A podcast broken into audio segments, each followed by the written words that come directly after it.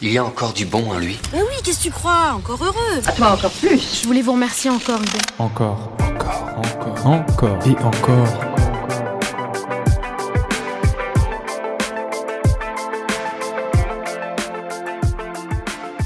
Bonjour et bienvenue dans le cinquième épisode déjà de mon podcast qui commence par un mot-clé. Quand j'ai rencontré Eugénie de la Rivière, fondatrice des Résilientes, elle m'a dit quelque chose que je n'ai pas tout de suite compris. C'était un mot un peu bizarre dont elle réclamait s'être inspirée pour la collection avec Made. Ce mot, c'était le mot kintsugi. Voilà ce que j'en ai compris. Le kintsugi, c'est l'art de réparer les objets pour les rendre beaux. Forcément, j'ai eu besoin d'en savoir plus. Et ça tombe bien, en France, il y a une spécialiste du kintsugi. Elle s'appelle Céline Santini et elle habite à Tours. Alors on a échangé par mail et on s'est retrouvés sur internet pour discuter de cette question vertigineuse. Le réparer peut-il être beau?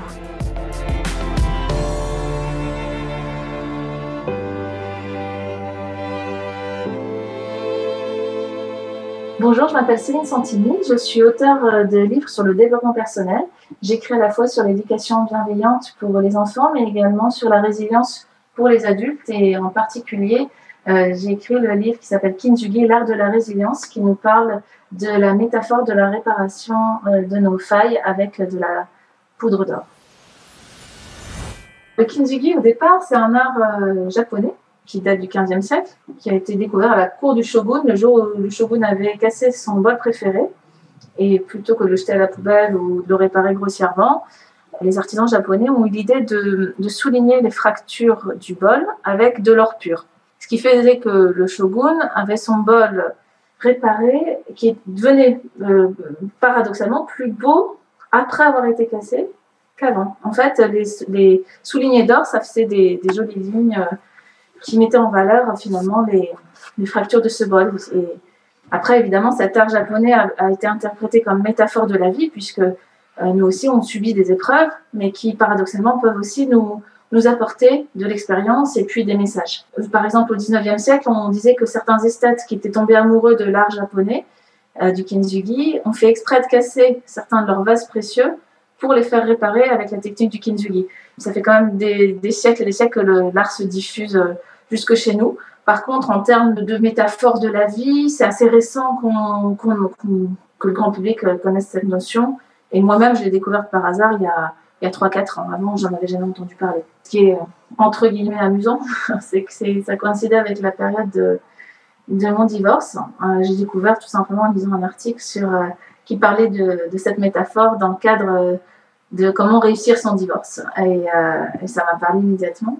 Et euh, après, ce que j'ai fait, c'est que j'ai fait des recherches. Et quand j'ai vu mon premier bol Kinzugi, ça m'a fait une impression incroyable. Parce que quand j'ai vu toutes ces lignes d'or, je me suis dit, euh, ah, mais ça représente ma vie, en fait. Toute ma vie, j'ai fait ça. J'ai rebondi, j'ai colmaté mes brèches euh, tant bien que mal avec euh, de l'or et je suis encore là.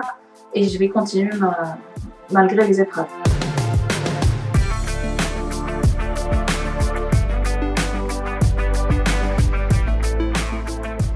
La résilience, c'est quelque chose qui est de l'ordre de la philosophie. Donc j'ai voulu aussi explorer cette dimension.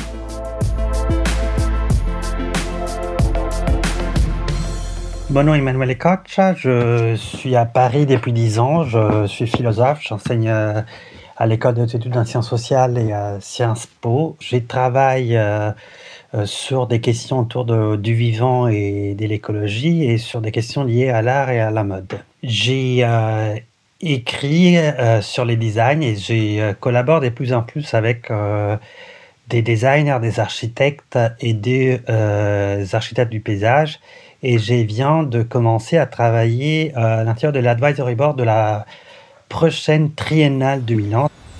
Si la réparation essaye ou tend à, à reconstituer l'objet euh, tel qu'il était au début, mais donc euh, elle s'affiche comme un ensemble de blessures, des cicatrices, elle est belle et elle produit évidemment une identification majeure au sens que chacune de nos cicatrices, chacune de nos blessures aussi produisent euh, une, une, marque d'une euh, fond d'un coup, d'un épisode, d'une histoire que, que, nous avons traversé avec notre corps au fond.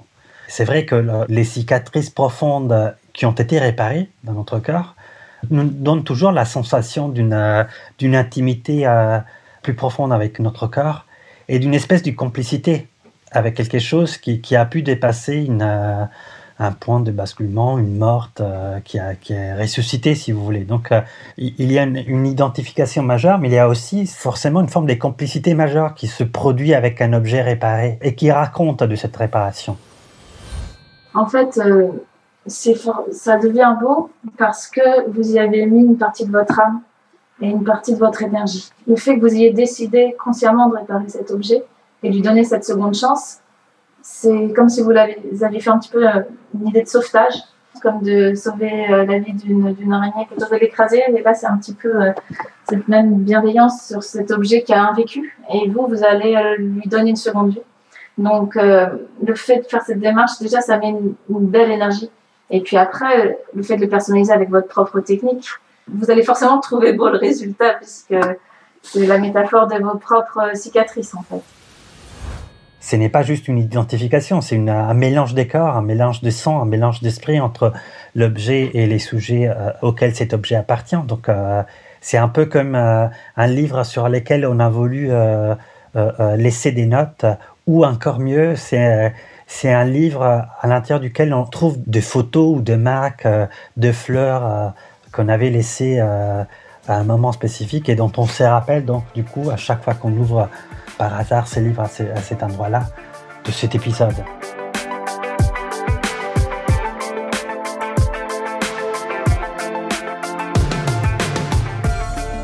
À côté du bien et du vrai, le beau est probablement l'une des trois notions les plus discutées par les philosophes. À chacun sa vision, à chacun sa définition. Tenez pour Kant par exemple, le beau est ce qui plaît universellement sans concept. C'est pour lui une impression produite par le libre jeu de l'imagination. Hegel, lui, différencie le beau de nature et le beau artistique. Il juge le beau artistique comme très au-dessus de la nature, parce qu'il est l'œuvre de l'esprit et permet à l'homme d'accéder à la conscience de soi. Et puis encore plus simple, Augustin estimait que toute la création est belle parce que son auteur, Dieu, est lui-même nécessairement parfait. Mais est-ce que cette question intriguait déjà les plus anciennes civilisations? Pour le savoir, j'ai passé un petit coup de fil à l'anthropologue Abnougnaba. Naba. Il n'y a qu'une seule vérité qui s'habille de cultures différentes. Ce que l'on observe dans l'art chinois, on pouvait l'observer dans l'art égyptien et dans l'art grec.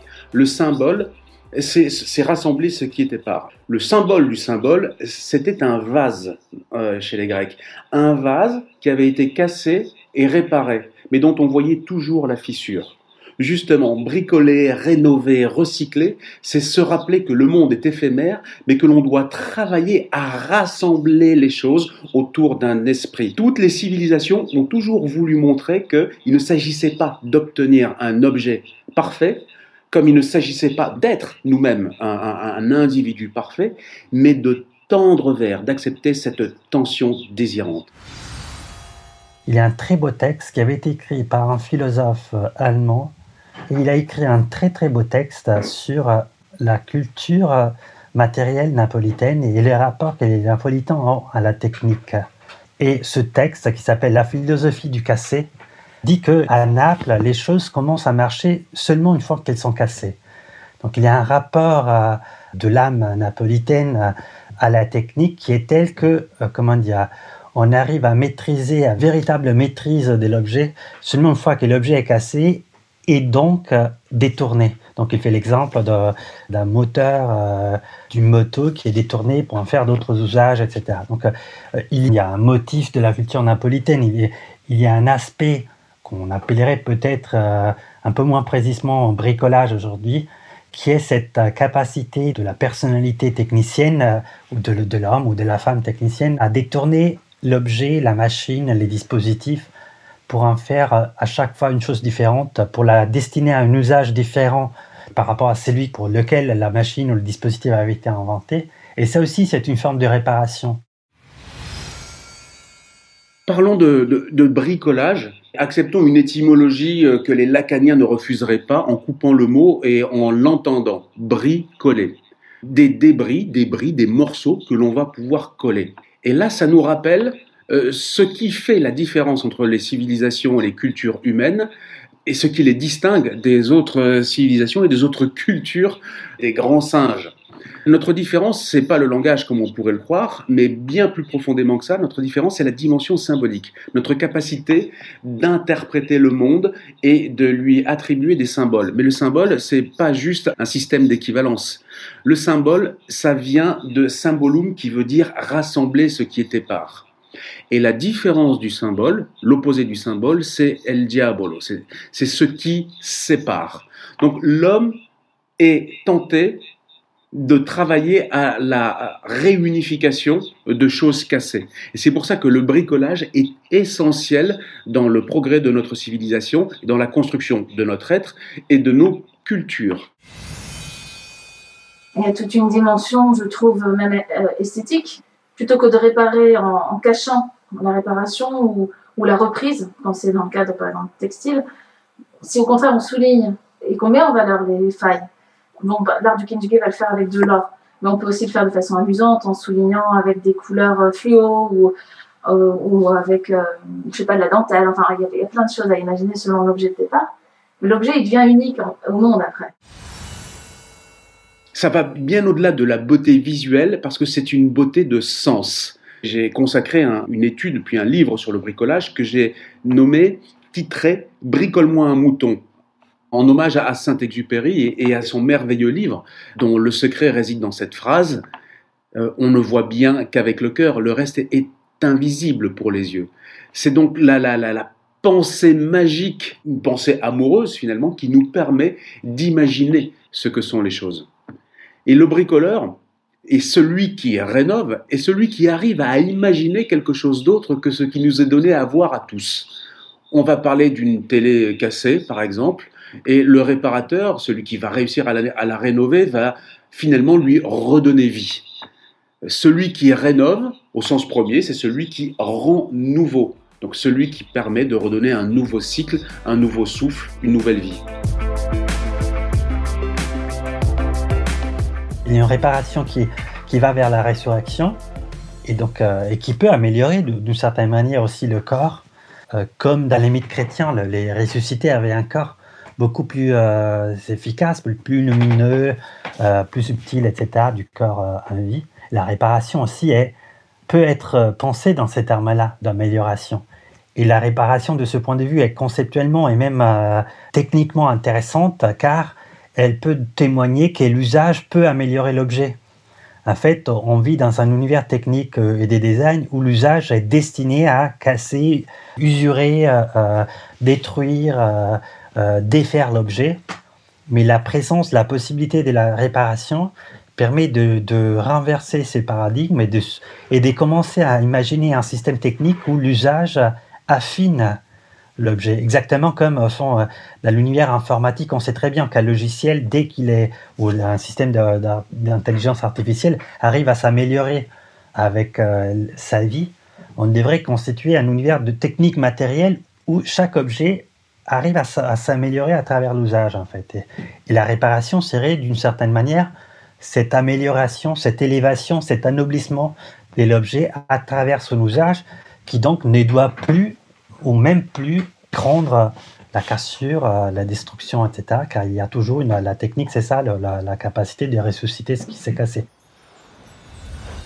Le réparer est beau par nature, parce que à l'image de l'artiste, le bricoleur est un individu capable de voir en tout objet une potentielle forme euh, inspirante. Aux yeux du bricoleur, une déchetterie ou même un trottoir envahi de vieilles machines cassées n'est ni un cimetière mécanique, ni un morceau d'immondice comme pour n'importe lequel d'entre nous, c'est pour lui un vaste champ de possibles. Pourquoi? Ben Parce que l'art et le bricolage sont tous deux des agencements d'éléments hétéroclites que l'individu s'approprie, qu'il va réinterpréter, et par l'assemblage desquels il fait jaillir un sens nouveau, un sens qui avait échappé jusque-là au regard de tous les autres hommes. En fait, cette mise en ordre est un moyen de vaincre ce que j'appelle l'entropie. L'entropie, c'est-à-dire ce qui caractérise le degré de désorganisation d'un système.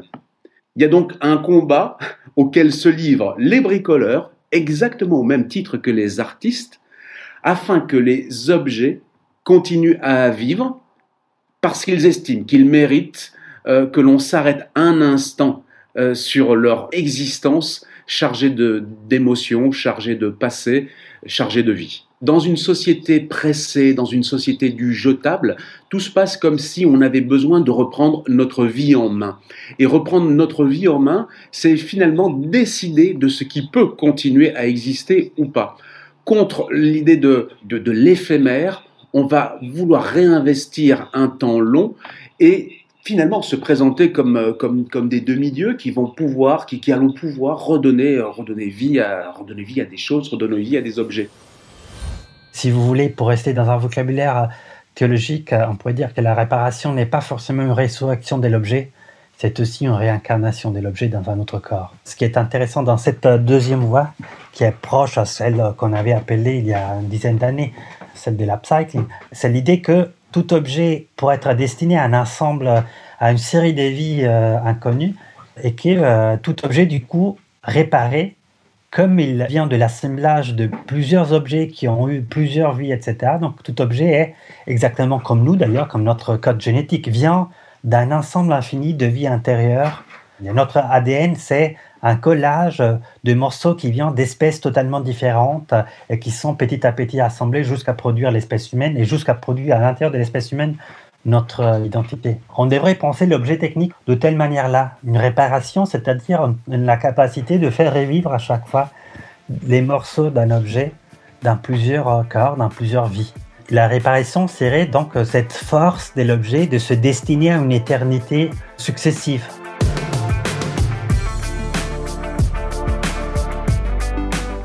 En discutant, je me rends compte à quel point j'étais à côté du sujet. Moi qui ne pensais le design que par le prisme de la beauté physique, visuelle, me voilà à parler réincarnation.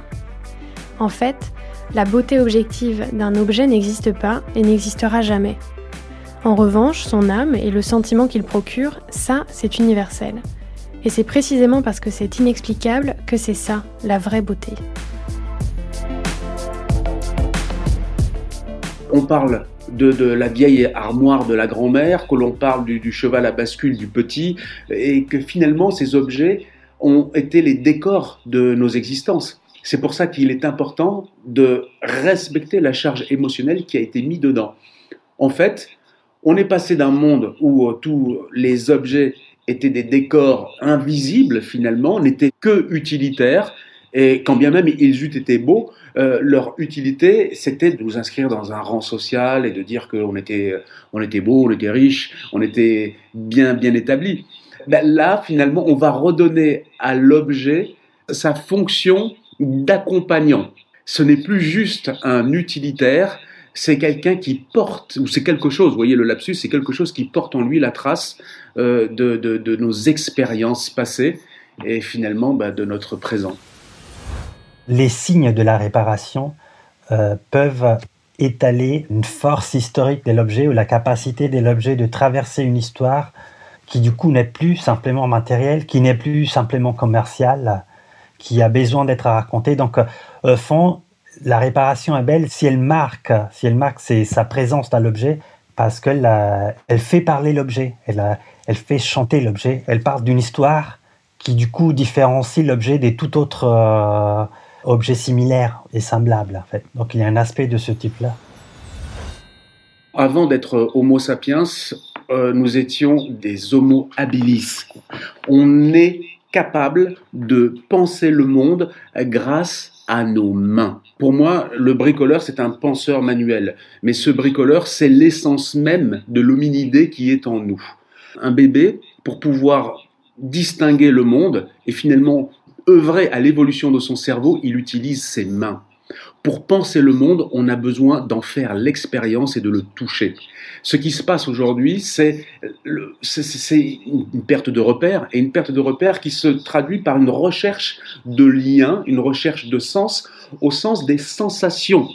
On veut remettre les mains dans la vie pour pouvoir s'ancrer en elle, et finalement, on va retrouver sa propre place. Donc oui, euh, l'humain pense le monde quand il le fabrique, quand il le touche, quand il est en lien avec lui. Vous savez, ce qui est caché euh, dans le bricolage et dans le recyclage, dans toutes les civilisations, C'est l'idée que ces pratiques renvoient finalement à notre incapacité à cerner le monde dans sa globalité. Parce que notre rapport au monde, il est parcellaire. Nous vivons par morceaux, nous vivons par assemblage, par expérience plus ou moins avortée.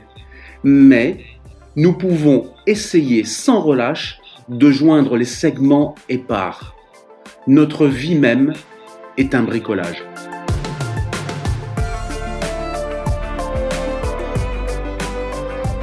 J'ai pas de marteau, pas de clous, pas de vis, et pourtant mon mémoire est lui aussi en voie de construction. Encore mieux, il est presque terminé. Il ne reste qu'une question qui me taraude. Si l'upcycling touche à notre âme, peut-il atteindre celle des financiers des grandes marques? Tout est une question d'argent, on le sait, et j'ai besoin de savoir si le réemploi peut créer un modèle économique viable qui permettrait enfin au monde de l'adopter massivement. Vous êtes prévenus, dans le prochain épisode, on parlera argent.